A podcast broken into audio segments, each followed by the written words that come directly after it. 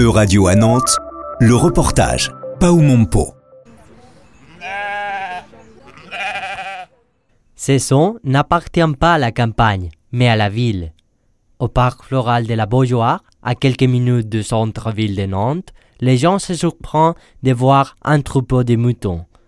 Un total de 12 moutons feront partie de cette transhumance pendant 4 mois.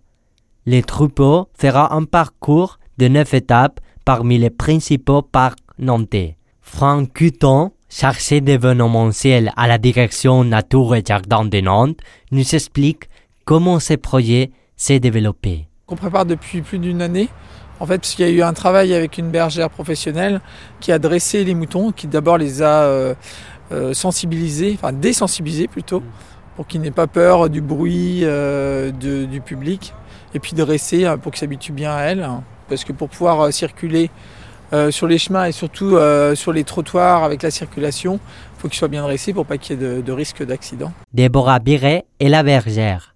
Elle dirige les troupeaux avec l'aide d'autres travailleurs municipaux. Madame Biret nous raconte les bénéfices de la transhumance en ville. Les bénéfices, bah, ça va être déjà ramener des animaux en ville pour moi. Euh, faire que ce soit la ville qui s'adapte à l'animal et pas l'inverse, parce qu'on a les mêmes besoins que les animaux. Et du coup, bah, c'est redonner à la ville un côté plus, euh, plus bienveillant, plus, euh, aussi plus écologique, euh, plus respirable euh, en tant qu'humain aussi. Et puis, c'est aussi amener de la médiation avec le public, parce que les animaux, ça nous connecte tous en fait. Déborah Biret est en charge du troupeau depuis les débuts du projet. Donc les trois plus vieilles brebis, ça fait un an et demi que je les suis. Et donc du coup, j'ai été là pendant leur gestation, pendant la naissance des petits, etc. Donc je les connais tous euh, bien, je connais toute la famille bien. Elle connaît les caractéristiques de ces animaux, y compris leur prénom. C'est pas comme euh, le chien ou le cheval, on peut pas vraiment le dresser. Donc on peut juste le désensibiliser. C'est un animal qui est très intelligent, donc euh, qui a une super bonne mémoire. Donc j'ai passé beaucoup de temps à leur montrer les choses pour qu'ils identifient ça à quelque chose de cool, Pendant les trajets entre les parcs, les passages des moutons étonnent les gens. Tous et toutes s'arrêtent pour regarder les animaux. Il y a le côté étonnement, effectivement, bah, surtout quand on passe sur la route, on n'a pas l'habitude de voir un petit troupeau comme ça, c'est plus ça à la campagne.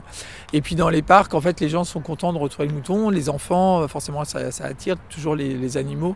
Et puis voilà, ça apaise, hein, ça donne un côté un peu reposant. euh. Les animaux, l'avantage, c'est que ça procure toujours une émotion.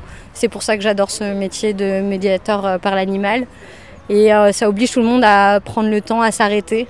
Et après, bah, les réactions, peu importe. Mais en tout cas, ça prend, on est obligé de s'arrêter, de regarder. Et ça, c'est cool, quoi. Cette transhumance servira aussi pour près de 2000 élèves qui assisteront à des classes sur la thématique de l'éco-pâturage. La dernière étape du troupeau a lieu au parc du Rang Blotero du 28 juin au 11 juillet. C'était un reportage de radio à Nantes. À retrouver sur euradio.fr.